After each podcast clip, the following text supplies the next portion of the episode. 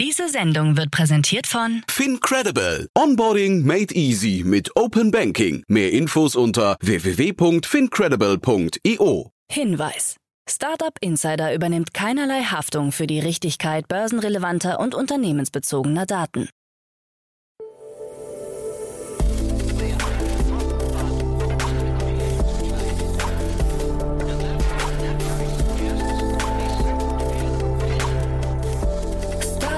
Insider Daily. Morgen Update. Einen wunderschönen guten Morgen und herzlich willkommen zu Startup Insider Daily. Mein Name ist Jan Thomas und ja, man möchte es kaum glauben. Es ist der 1. Februar 2022, der Januar ist rum. Und für uns bedeutet das, wir haben eine ganze Menge an neuen Themen für euch. Ähm, aber dazu gleich mehr. Jetzt erstmal die News des Tages. Der ehemalige DFL-Chef Christian Seifert gründet eine neue Streaming-Plattform. Nike sucht einen Chef fürs Metaverse. Joe Rogan entschuldigt sich bei Spotify. Veganz präsentiert ein alternatives Frühstücksei. Und Apple unterstützt die Bundesregierung bei ihrer Telegram-Problematik. Heute bei uns zu Gast im Rahmen der Reihe Investments und Exits ist mal wieder Martin Janicki von Cavalry Ventures. Ja, und wir haben zum einen über ein spannendes Investment gesprochen von Sequoia Capital in ein französisches Unternehmen aus dem Buchhaltungsbereich. Aber wir haben auch so ein bisschen links und rechts noch gesprochen über Martins Blick auf zum Beispiel das Thema interne Runden. Wann macht man eigentlich als Startup eine interne Runde oder so? War sehr, sehr spannend, kommt sofort nach den Nachrichten mit Frank Philipp. Aber wie immer erstmal der Hinweis auf die weiteren Folgen. Zum einen begrüßen wir um 13 Uhr Oliver Lehmann. Er ist der General Manager von Mindspace. Mindspace kennt ihr vielleicht, zumindest wenn ihr in einer der größeren Städte in Deutschland wohnt, denn es ist ein Coworking Space, der so ein bisschen vergleichbar ist mit WeWork und dann doch, wenn man Oliver zuhört, irgendwie ganz anders geartet ist. Ist ein sehr spannendes Gespräch. Das Unternehmen hat gerade 72 Millionen Dollar eingesammelt ja, und expandiert kräftig weiter. Ist ein cooles Gespräch geworden, finde ich. Vor allem, weil wir auch über relativ viele Facetten der neuen Arbeitswelt gesprochen haben. Also das dürfte euch auf jeden Fall gefallen. Und da kommt dann zum ersten Mal zum Tragen, und das ist eine der Neuerungen im Februar, unser neuer Partner für die Rubrik One More Thing. Ihr wisst ja, wir haben immer diese letzte Frage. Wir fragen also jeden unserer Gäste nach einem Tooltip, nach ihren Lieblingstools und so weiter. Und da sind wirklich so viele spannende Antworten zustande gekommen. Aber die Kooperation mit OMR Reviews ist ausgelaufen, das habe ich ja gestern erzählt. Und dafür begrüßen wir jetzt stattdessen Sestrify. Die kennt ihr schon aus dem Podcast. Sven Lackinger war ja hier schon mehrfach zu Gast und hat jeweils Finanzierungsrunden vorgestellt.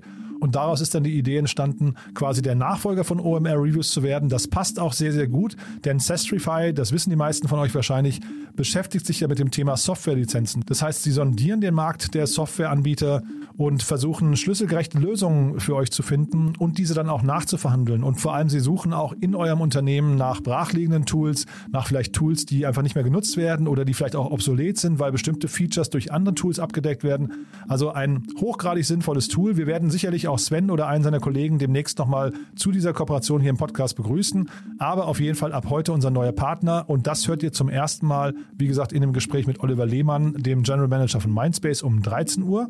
Und um 16 Uhr geht es hier weiter mit der nächsten Neuerung, denn wir haben ein neues Format für euch. Ab sofort präsentieren wir mindestens einmal in der Woche VCs aus Deutschland im Gespräch. Das heißt, wir möchten helfen dabei, einen Überblick zu gewinnen, welche VCs gibt es denn eigentlich in Deutschland und für welche Themen begeistern die sich, wie sind die aufgebaut, wie sind sie strukturiert, welche Mehrwerte liefern sie, wie ist ihr Track Record, wie erfolgreich sind sie eigentlich wirklich? Und so weiter und so fort. Also da gibt es ja so, so viele Fragen. Und dass das notwendig ist, sieht man daran, dass Gründer heutzutage, wenn sie Kapital suchen, relativ häufig einfach ihren Businessplan oder ihr Pitch-Deck an alle VCs in Deutschland verschicken und gar nicht vorselektieren. Und das ist natürlich relativ dämlich und auch total ineffizient und zwar auf beiden Seiten. Ihr wisst ja, wir haben mal einen Investorenreport rausgebracht, der ist mittlerweile schon ein Jahr alt, aber den könnt ihr kostenlos runterladen auf unserer Webseite insight.startup-insider.com. Da findet ihr um die 150 Porträts von Investoren, jeweils mit einem detaillierten Profil. Aber jetzt vertiefen wir das Ganze und heute geht's los. Heute ist bei uns zu Gast Paul Morgenthaler. Er ist der Partner von Commerz Ventures und um genau die geht's heute. Ich habe mit Paul ungefähr, ja, ich würde vermuten, so 30, 40 Minuten gesprochen über Commerz Ventures. Ihr wisst ja wahrscheinlich, Commerz Ventures wurde hier schon öfters im Podcast erwähnt, weil sie ein relativ gutes Händchen haben, dabei frühe Investments im Fintech-Bereich zu finden. Aber das ist nicht alles. Es ist wirklich ein tolles Gespräch geworden. Ja, und wir freuen uns über Feedback, wenn euch dieses Format gefällt oder wenn, wenn ihr das vielleicht noch schärfen möchtet mit uns. Wie gesagt, wir fangen da gerade erst an, aber ich fand es ein richtig cooles Gespräch. Und da kommen dann natürlich demnächst auch mehr. Wie gesagt, mindestens ein Porträt pro Woche. Und das macht dann mindestens 50 Porträts im Jahr. Und das wiederum sollte euch ja schon nach einem Jahr, glaube ich, einen sehr, sehr guten Überblick geben über die tolle VC-Landschaft, die wir in Deutschland haben. Das, wie gesagt, um 16 Uhr. Bin gespannt, wie ihr es findet. Und jetzt bin ich wirklich ruhig. Das waren jetzt genug Ankündigungen. Jetzt kommen die Nachrichten mit Frank Philipp und dann kommt Martin Janicki von Cavalry Ventures und vorher, wie immer, ganz kurz die Verbraucherhinweise. Werbung Hi, hier ist Nina aus dem Content-Team von Startup Insider. Vielleicht hast du es ja schon gehört, wir haben endlich neben unserem Hauptkanal Startup Insider nun auch separate Kanäle für unsere verschiedenen Formate eingerichtet. Wenn du zum Beispiel nur unser tägliches Nachrichtenupdate Startup News hören möchtest, kannst du ab jetzt ausschließlich den Startup News Kanal abonnieren. Gleiches gilt für Investments und Exits, Startup Spotlight und alle anderen Formate, die zukünftig kommen werden. Die volle Ladung Startup Insider, also alle Formate, gibt es natürlich weiterhin hier auf dem Hauptkanal. Also, um die einzelnen Kanäle zu abonnieren, besuche jetzt startupinsider.de/slash insider. Wir sehen uns auf deinem Lieblingskanal. Startup Insider Daily. Nachrichten. Ehemaliger DFL-Chef gründet Streaming-Plattform. Seit der langjährige Geschäftsführer der DFL der Deutschen Fußballliga Christian Seifert Mitte letzten Jahres seinen Rücktritt angekündigt hatte, brodelte die Gerüchteküche ob der Frage nach der nächsten Aufgabe Seiferts. Gestern wurde das Geheimnis gelüftet. Seifert wird gemeinsam mit Axel Springer einen Sport-Streaming-Dienst starten, der sich auf Ligenwettbewerbe und besondere Einzelsport-Events fokussieren soll. Fußball sei aber explizit nicht Teil des Sportangebots. Ziel sei es vielmehr, Zitat, für Millionen von deutschen Sportfans, die sich für Ligen und Sportarten jenseits des Fußballs begeistern, eine neue mediale Heimat zu schaffen. Dafür sollen die audiovisuellen Rechte attraktiver Ligen und Sportevents in einem medialen Angebot gebündelt werden. Als Starttermin ist der Herbst 2023 angekündigt. Sonderprüfung bei Solaris Bank. Die deutsche Finanzaufsicht BaFin hat eine Sonderprüfung der Solaris Bank veranlasst. Gegenstand der Untersuchung sei die Überprüfung möglicherweise notwendiger Prozessoptimierungen bei Einhaltung von Compliance und Regulierung, veranlasst durch eine compliance-technische Prüfung aus dem Jahr 2020. Die Solaris Bank ist ein Banking-as-a-Service-Dienstleister und agiert als technischer Dienstleister und Partnerbank für eine Vielzahl an Fintechs. Derzeit wächst das Unternehmen mit rund 40 bis 60 Prozent pro Jahr. Für Solaris Bank-Chef Roland Volz ist die Prüfung daher eine folgerichtige Konsequenz des Wachstums. Es sei gut und richtig, die ordnungsgemäße Umsetzung der Verbesserungsstrategie von einem unabhängigen Beobachter noch einmal überprüfen zu lassen, erklärte Volz. Bereits heute arbeitet jeder zehnte Mitarbeiter der Solaris Bank im Compliance-Bereich. Alternatives. Vegans präsentiert pflanzliche Alternative zum Frühstücksei. Der auf vegane Produkte spezialisierte Lebensmittelanbieter Vegans hat zwei neue Produkte vorgestellt. Zum einen das sogenannte Das Ei, das in geschnittener Form einem hartgekochten Frühstücksei ähneln wird und zum anderen einen Rühreiersatz in einer praktischen Flasche zum einfachen Dosieren direkt in die Pfanne. Beide Produkte kündigte Unternehmenschef Jan Bredak auf LinkedIn an und erklärte, das Unternehmen habe sich die Patente für die pflanzliche Alternative zum Hühnerei gesichert. I will support you. Apple unterstützt Bundesregierung bei Telegram-Problematik. Wie in den letzten Tagen berichtet, ist es Vertretern der deutschen Regierung bislang nicht gelungen, einen Verantwortlichen von Telegram zu erreichen. Und das, obwohl die Bundesinnenministerin bereits öffentlich ein Verbot Telegrams gefordert hat und sich auch das Bundeskriminalamt eingeschaltet hat. Nun kommt Apple der Bundesregierung zu Hilfe und hat eine ladungsfähige Anschrift von Telegram übermittelt. Damit ist die Hoffnung gestiegen, dass es doch zu einem persönlichen Kontakt kommen könnte. Allerdings wollten sich bislang weder Telegram noch Apple zu diesem Thema äußern. Waterdrop ist das erfolgreichste DHDL-Startup aller Zeiten. Das österreichische Startup Waterdrop verkauft kleine zuckerfreie Brausetabs, mit denen herkömmliches Leitungswasser geschmacksveredelt wird. Im abgelaufenen Geschäftsjahr konnte das 2016 gegründete Unternehmen damit einen Umsatz von knapp 90 Millionen Euro erzielen. Jetzt folgte die nächste Finanzierungsrunde, angeführt von Temasek, dem Staatsfonds aus Singapur. Im Rahmen dieser Runde kamen insgesamt 60 Millionen Euro zusammen. Neben Temasek beteiligten sich auch einige der Bestandsinvestoren, darunter Bitburger Ventures und Founders Future von Alexandre Arnaud. Waterdrop erreichte durch seinen Auftritt in der TV-Show Die Höhle der Löwen größere Bekanntheit. Damals investierte die Familienunternehmerin Dagmar Wörl 500.000 Euro und erhielt im Gegenzug 6,25 Prozent der Firmenanteile. Wörl hat sich auch an der aktuellen Runde beteiligt. One of the things that Spotify wants to do that I agree with is that at the beginning of these controversial podcasts, like specifically ones about COVID, is to put a disclaimer and say that you should speak with your physician and that these people and the opinions that they express are contrary to the opinions of uh, the consensus of experts, which I think is very important. Joe Rogan entschuldigt sich bei Spotify. Podcast-Host Joe Rogan hat seine eigene Antwort auf die von ihm losgetretene Kontroverse veröffentlicht. In einem auf Instagram hochgeladenen Video entschuldigt er sich bei Spotify für die Gegenreaktion, die dazu führte, dass Neil Young, Joni Mitchell und andere Künstler ihre Musik von der Plattform entfernten. Auch ergänzte er, er werde sich mehr bemühen, Leute mit anderen Meinungen zu Wort kommen zu lassen, verteidigte aber auch seine Entscheidung, kontroverse Gäste einzuladen. Aussagen von zwei seiner umstrittensten Gäste im Zusammenhang mit Covid-19 hatten dazu geführt, dass eine Gruppe von über 1000 Ärzten, Krankenschwestern, Wissenschaftlern und Pädagogen einen offenen Brief an Spotify verfasst hatten, in dem sie das Unternehmen aufforderten, mögliche Fehlinformationen klar zu kennzeichnen. Just disappeared. Grinder verschwindet in China aus den App Stores.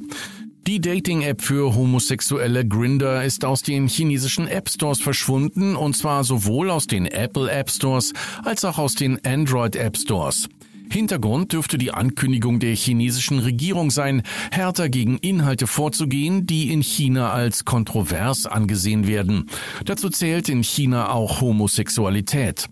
Eine interessante Randnotiz ist auch, dass Grinder jahrelang dem chinesischen Unternehmen Beijing Kunlun Tech Co. gehörte, bevor es 2020 an US-Investoren verkauft wurde. Weder Grinder noch Apple haben die Vorgänge bislang kommentiert.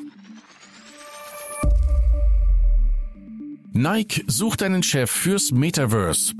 Der Sportartikelhersteller Nike macht ernst und sucht in einer neuen Stellenausschreibung einen Director of Metaverse Engineering. Dabei geht es um eine Metaverse-Expertin oder einen Metaverse-Experten, der oder die sich für die Entwicklung von schnellen End-to-End-Konzeptnachweisen, Prototypen und Produkten von Metaverse-Software und Gerätelösungen verantwortlich zeichnen soll. Kenntnisse zu Technologien wie dem Web 3.0, Spatial Web, NFTs und DLT sind ausdrücklich erwünscht.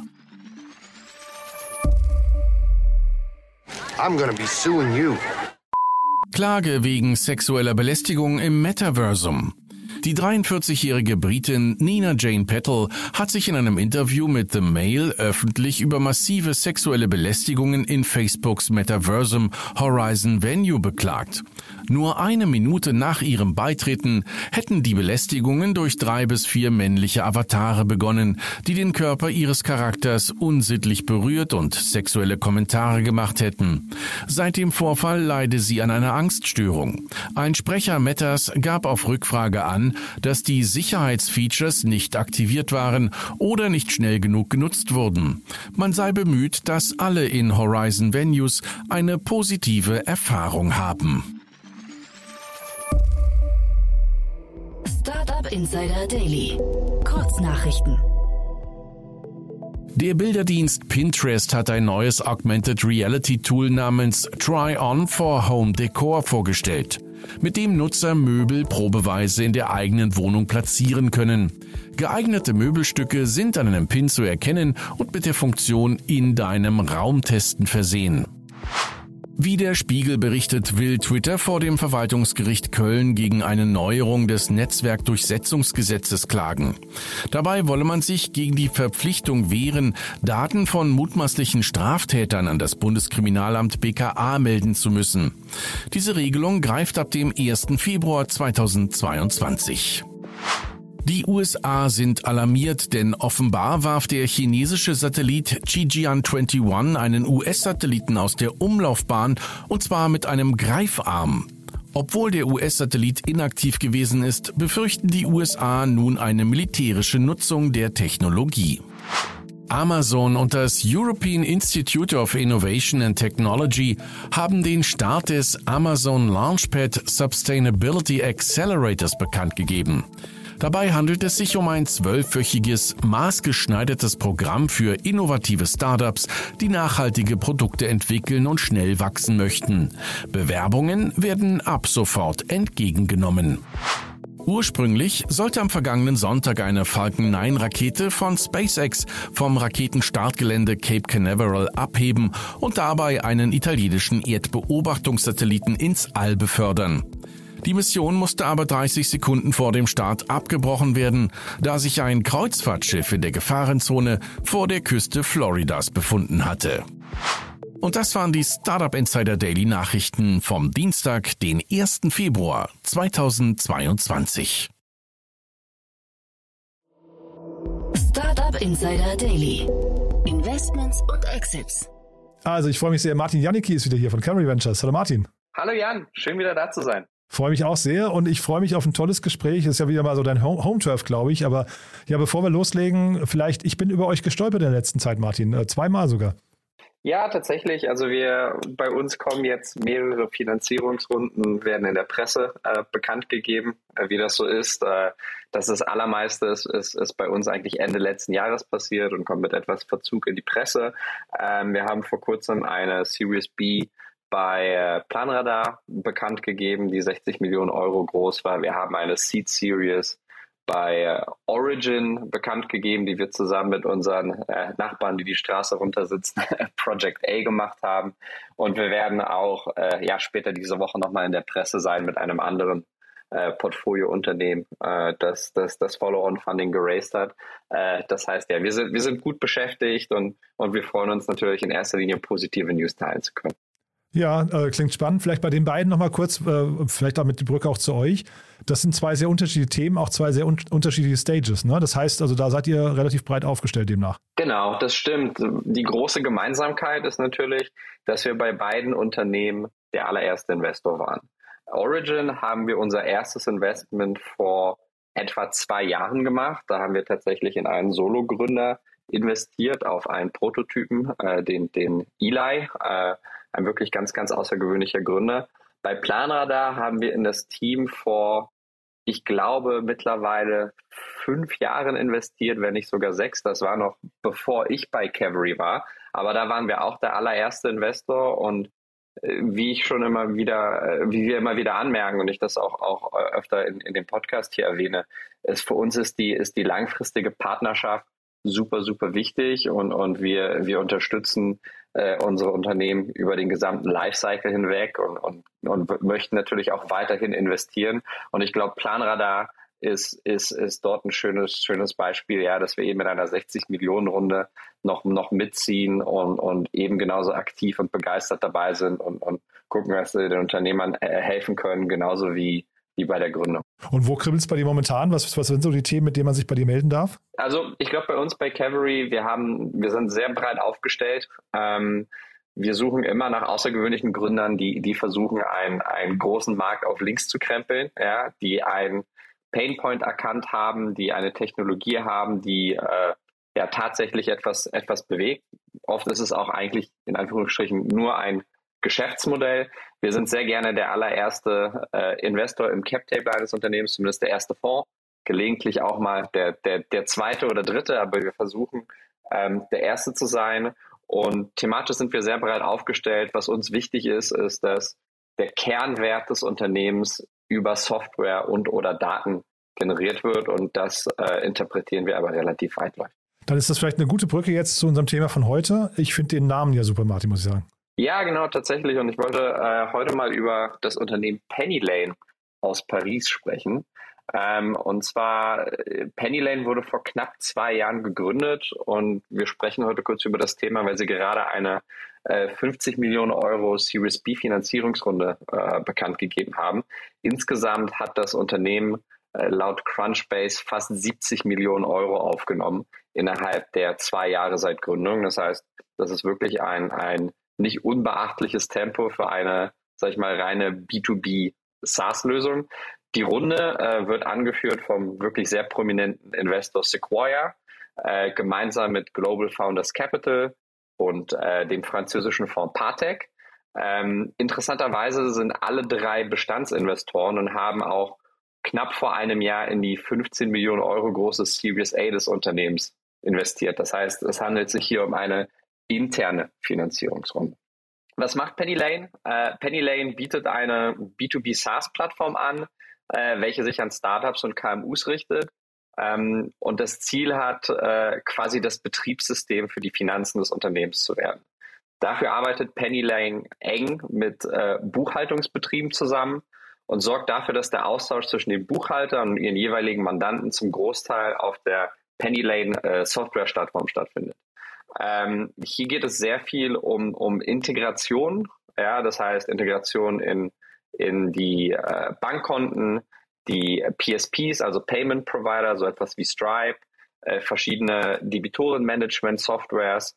Ähm, und es geht einfach darum, möglichst automatisiert die Daten in das System zu bekommen und sie auch richtig zu strukturieren. Das ist ein ganz, ganz großes Problem, weil selbst wenn man mit einer fortschrittlichen, sage ich mal, Software wie Stripe arbeitet, ist oft der Export alles andere als selbsterklärend, insbesondere wenn man äh, die Steuer einzeln ausweisen muss. Wenn Dinge zurückgebucht werden, ist es, ist es teilweise sehr, sehr schwierig, die Dinge äh, einander zuzuordnen. Ja, die größere Idee hinter Penny Lane ist, dass äh, in dem Moment, in dem man diese strukturierten Daten alle erstmal ins System bekommen hat, hat man, wie man auf Englisch sagt, eine Single Source of Truth.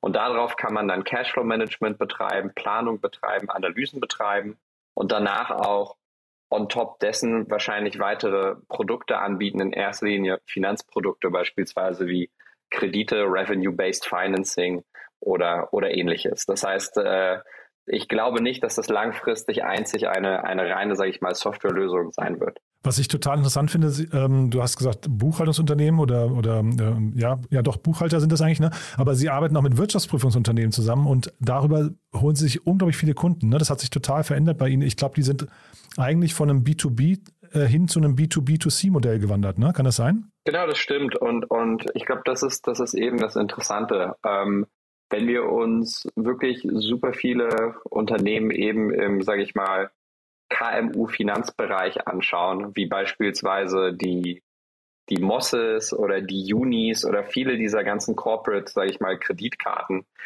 dann ist auch hier, glaube ich, die, die ganz, ganz langfristige Vision, eben so eine Art finanzielles Betriebssystem für diese Unternehmen zu werden. Das heißt, ich kann mir sehr gut vorstellen, dass, dass man, wenn man eine Zehn-Jahres-Brille ähm, aufhat, ja, diese Unternehmen alle in eine sehr stark ähnliche Richtung gehen und es dort große Überschneidungen gibt. Jetzt von heute aus gucken wir, wer hat den schnellsten Weg eigentlich dahin. Ähm, und die einen wählen eben eine Kreditkarte beispielsweise mit Cashback und die anderen sagen, naja, wenn ich den Wirtschaftsprüfer an Bord habe, wenn ich den Buchhalter mit an Bord habe, äh, dann habe ich dieses quasi trojanische Pferd direkt in die, in die Führungsetage und ich, ich, ich komme und biete als erstes eine große Zeitersparnis, weil Abrechnung ist etwas, was oft äh, nicht outgesourced werden kann von der Geschäftsführung oder nicht komplett ganz outgesourced werden kann. Und das ist etwas, was ja den wenigsten äh, Spaß macht in dieser Position. Das ist so das Letzte, was liegen bleibt und gerne mal am Freitagabend oder am Wochenende erledigt wird. Und wenn man hier eine Arbeit von, sage ich mal, 20 Stunden im Monat auf, auf zwei Stunden reduzieren kann, dann äh, hat man schon mal die Aufmerksamkeit. Ja? Und wenn man die Aufmerksamkeit hat und eben die Datenlage kontrolliert, kann man eben darauf dann all diese vorher genannten Analyse-Tools und dann auch Möglichkeiten für weitere Finanzprodukte relativ gut im Kontext eben anbieten. Finde ich hochinteressant, was du sagst, Martin, weil ähm, ich finde, das ist ja das Ganze gleicht ja so ein bisschen so ein Strategiespiel, ne? Und wer kommt von welcher Seite mit den besten, mit den besten Waffen um die Ecke?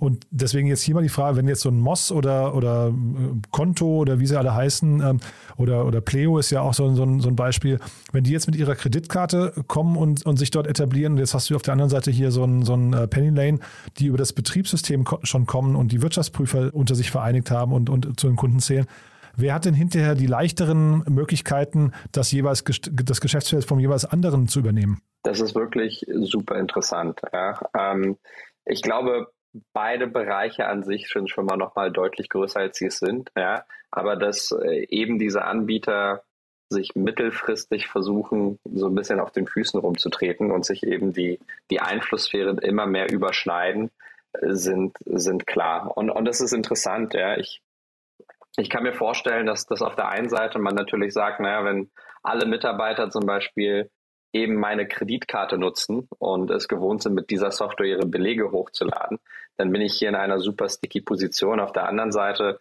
kann man dann natürlich auch sagen, naja, das finanzielle Kontrollzentrum des Unternehmens, dort wo die Geschäftsführung reinschaut, ist deutlich, deutlich wertvoller. Ich glaube, beide können ihre Nischen relativ gut, sage ich mal, verteidigen, aber es wird interessant zu sehen, ähm, wer besser in den Bereich des anderen vorstoßen kann.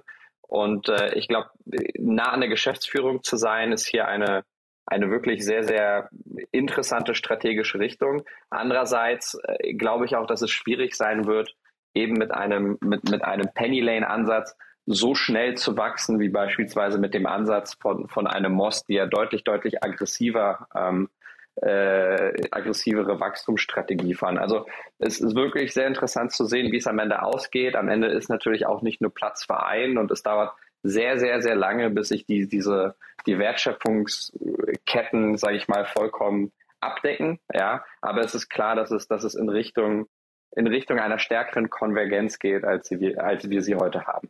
Aber es ist auch interessant, ne, wie holistisch und, und ganzheitlich man dann auch jetzt mal so ein Moss oder ein Konto und so ihre Strategie schon betrachten müssen. Also wie weit in die Zukunft man das schon sehen muss, weil ja jetzt eben hier so ganz andere Modelle mit aber trotzdem der gleichen Zielgruppe um die Ecke kommen, die dann irgendwann gefährlich werden könnten. Ja, natürlich. Ich, ich glaube, was, was natürlich, ähm, sage ich mal, Venture-Investoren hier dann doch ein bisschen, ähm, bisschen ruhiger schlafen lässt, ist, dass wir es hier mit einem unglaublich riesigen Markt zu tun haben.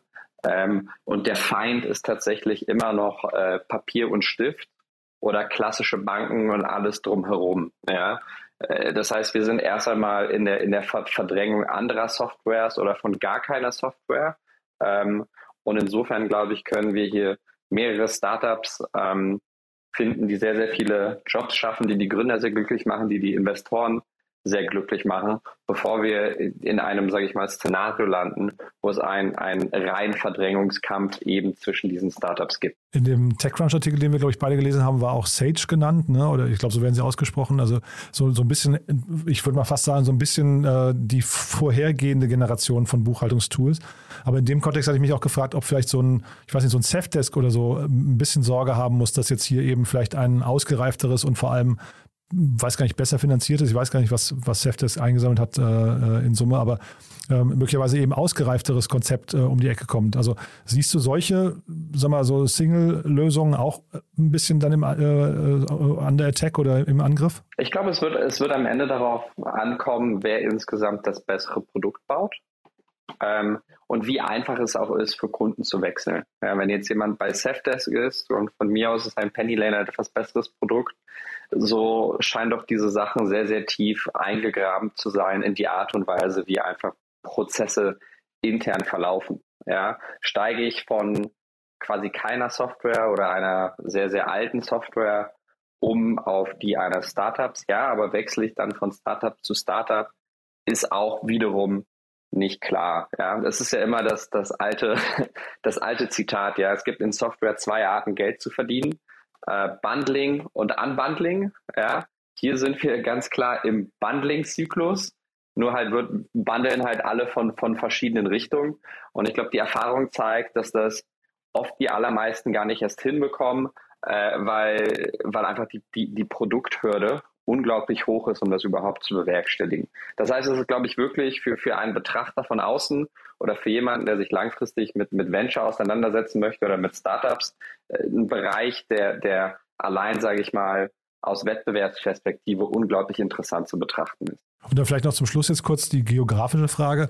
Wahrscheinlich sind jetzt solche Konzepte auch vielleicht mal im Vergleich zu einem MOS oder vielleicht auch, weiß nicht, zu normalen SaaS-Tools oder sowas relativ schwer geografisch zu äh, expandieren. Ne? Da musst du wahrscheinlich relativ stark dir die jeweiligen Regularien und, und Eigenheiten des lokalen Marktes angucken. Ne? Ja, genau. Also ich meine, wir haben in Deutschland der, der Platzhirsch, der, äh, was diese Kategorie angeht, ist beispielsweise Datev.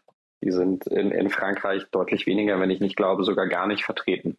Das heißt, ich glaube, wenn man in einen europäischen, anderen europäischen Markt äh, vorstoßen möchte, braucht das schon ein, ein signifikantes Investment ins Produkt und eine regionale Anpassung. Ich glaube aber, der Markt hier ist auch groß genug und die Investorennamen, die beteiligt sind, sind groß genug, dass sie gerne auch mal einen dreistelligen Millionenbetrag in die Hand nehmen und zu sagen, wir, wir, wir erobern jetzt die Dachregion oder den deutschen Markt, weil es uns das hergibt. Ja. Aber eben, weil das keine Lösung ist, die man ohne weiteres in eine andere, äh, sage ich mal, Geografie transplantieren kann, ähm, glaube ich auch sehr, sehr stark, dass eben hier der vertikale Ansatz äh, in der Strategie eine, eine wirklich äh, ja, wichtige Bedeutung spielt, eben aus denselben Kunden, sage ich mal, mehr Umsatz zu generieren durch weitere Leistungen, als diese gleiche Lösung einfach nur in der, in der ja, geografischen Fläche äh, weiter anzubieten. Also ist ein sehr, sehr spannendes Thema, muss ich sagen. Finde ich auch ein cooles Unternehmen. Die haben auch ein paar, der, der, der, der Gründer ist irgendwie auf seine Art und Weise auch sehr charismatisch. Ich habe mir ein paar Videos angeguckt, das ist irgendwie ganz cool zu sehen. Und ich finde, wie gesagt, den Namen, also beim Namen kann man sich ja auch echt vertun, aber in dem Fall finde ich für ein französisches Unternehmen ein super gewählter Namen, der, der kann international in jedem Land der Welt funktionieren. Hundertprozentig. Also das ist, das ist definitiv äh, eins der Unternehmen in Europa, auf dem man, äh, auf dem man die, ja, den Blick gerichtet haben muss. Ähm, ich glaube ohnehin, dass, dass ein Investment von Sequoia zieht sehr viel Aufmerksamkeit in sich, mit sich, ja. Und eben diese interne Series B lässt auch darauf schließen wahrscheinlich, dass ähm, das Unternehmen seit der, seit, seit der letzten Finanzierungsrunde sehr, sehr stark gewachsen ist. Ist das ein Signal dann hinterher auch im Markt, äh, wenn man, wenn man eine interne Runde macht? Weil ich äh, tatsächlich, ich hatte das jetzt gar nicht so überdacht, aber ähm, guckt man da als Außenstehender drauf und sagt, ach, die, die, haben gar keinen reingelassen? Also ist das das Signal oder ist es eher, sie haben keinen gefunden? Ja, also ich glaube, es gibt solche und solche äh, interne Runden. Ähm, diese, ich glaube, in vielen, vielen Fällen sind interne Runden oft eher ein, ein Signal von, von nicht perfektem Timing, nennen wir es mal so. Äh, dann äh, trägt man diese Runden aber auch typischerweise nicht so sehr oder gar nicht in die Öffentlichkeit. Die passieren dann eher hinter geschlossenen Türen. Sequoia, ehrlich gesagt, glaube ich, hat das auf gut Deutsch nicht nötig. Selbst wenn ein Sequoia-Unternehmen nicht großartig gut funktioniert, glaube ich, gibt es einfach genug Investoren, die eine Sequoia Company auch in ihrem Portfolio haben wollen. Das heißt, ich glaube, wenn man schon mal eine Sequoia Portfolio Company hat und es läuft nicht so gut, hat man deutlich größere Chancen, von, von irgendwo Funding herzuzaubern auf einem Series B Level. Einfach weil die Brand so stark ist.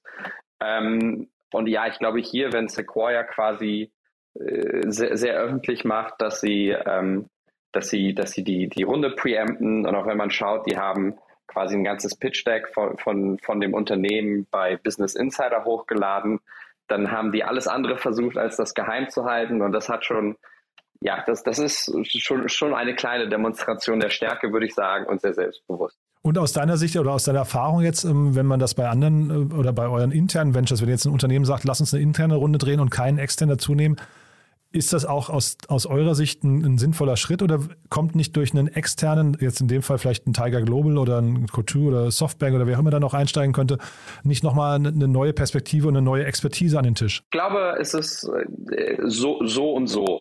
Ja. Ähm, es ist immer auch eine Frage von Timing und es ist immer auch eine Frage von, äh, von Preis. Ja. Wir, wir machen das nicht allzu selten, dass wir intern auch gerne einer Company die Chance geben, ein Jahr später ins Fundraising zu gehen oder sechs Monate später ins Fundraising zu gehen, weil wir an die Gründer glauben und weil wir sehen, wie sich das Unternehmen entwickelt und sehen, welche Meilensteine fallen werden innerhalb der nächsten Monate. Und das, das Upside ist ja nun mal asymmetrisch. Ja. Die, die allerbesten Unternehmen im Markt können auf einem deutlich, deutlich höheren Multiple äh, Kapital aufnehmen als, sage ich mal, das, die, die nächste Klasse von Unternehmen darunter. Und entsprechend möchte man immer rausgehen in einer Position, wo man, wo man am ehesten sich eben als so ein Top-Unternehmen positionieren kann. Ähm, und ich glaube, da braucht man wirklich viel Vertrauen mit den, mit den Investoren. Man braucht einen, einen guten Austausch. Und man braucht eine langfristige Sicht. Ja. Und im Endeffekt, eine Fundraising-Strategie ist nichts anderes als eine Fundraising-Strategie. Ja. Ein gutes Unternehmen wird sich durchsetzen, aber nichtsdestotrotz ist das, ist das etwas, wo alle an einem Strang ziehen müssen, um einfach das beste Ergebnis zu erzielen. Und Fundraising lenkt ja auch immer ab. Ne? Das heißt, wenn du jetzt sagst, man, man kommt in den sechs Monaten vielleicht, man kann sich auf, äh, auf das Produkt konzentrieren und auf die, auf die Expansion, ist ja vielleicht manchmal auch gesünder, weil dann die Gründer eben äh, nicht gebunden werden in irgendwelche Kapital, äh, Kapitalakquise-Gespräche. Hundertprozentig. Also wir geben uns immer gut und gerne Mühe, dass das, äh, sag ich mal, das Verhältnis von, von Investorengespräch zu, zu, zu Termsheet möglichst niedrig ist. Ja. Das heißt, wir, wir, wir versuchen unsere Portfoliounternehmen nicht sehr weit in der, in der Fläche, sage ich mal, im, im, Markt herumlaufen zu lassen, weil Fundraising ist eben auch kein Selbstzweck, ähm, sondern wir wollen dort wirklich die, die am besten passenden Partner so ein bisschen vorauswählen, wirklich kurze, intensive Prozesse fahren, teilweise gar keine Prozesse, sodass sich eben die Unternehmer auf den Ausbau des, des Unternehmens fokussieren können und, und eben nicht die ganze Zeit, sage ich mal, nur mit Investoren Kaffee trinken gehen. Weil das macht denen auch nicht so viel Spaß. Nee, super, Martin. Also das war jetzt nochmal ein kleiner Ausflug in die äh, Venture-Welt, aber vielen, vielen Dank, war hochspannend, finde ich. Danke, dass du da warst und ich, ich, ich sag mal, das war's für heute, ne? oder haben wir was Wichtiges vergessen? Nein, das war's. Ähm, super und ich freue mich auf unser nächstes Gespräch, Jan. Danke. Werbung Hi, hier ist Moritz, Marketing und Growth Manager bei Startup Insider. Wenn du über die verschiedensten Themen immer auf dem neuesten Stand sein möchtest, dann empfehle ich dir auf jeden Fall unsere Newsletter auszuprobieren. Von unserem täglichen Morning Briefing Startup Insider Daily zu unseren themenspezifischen Newslettern wie Krypto und Web3, Investments und Exits oder KI Kompakt bist du mit unseren Newslettern immer top informiert. Falls du interessiert bist, kannst du dich jetzt ganz einfach kostenlos anmelden und zwar unter startupinsider.de/slash insider. Startup Insider Daily, Investments und Exits. Der tägliche Dialog mit Experten aus der VC-Szene. So, das war Martin Janicki von Cavalry Ventures und damit sind wir durch für heute Vormittag. Aber wie gesagt, nicht vergessen, um 13 Uhr geht es hier weiter mit Oliver Lehmann, dem General Manager von Mindspace hier in Deutschland. Und da sprechen wir über den Coworking-Markt und wir sprechen über eine 72 Millionen Dollar Finanzierungsrunde.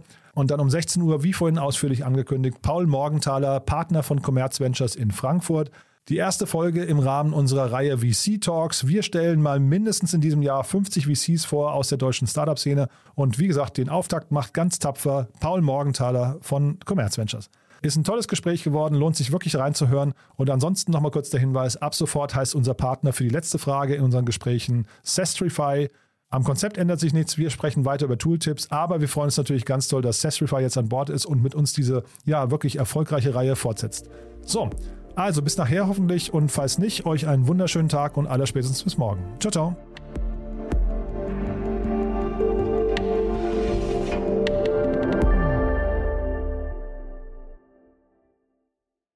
Diese Sendung wurde präsentiert von Fincredible. Onboarding made easy mit Open Banking. Mehr Infos unter www.fincredible.io.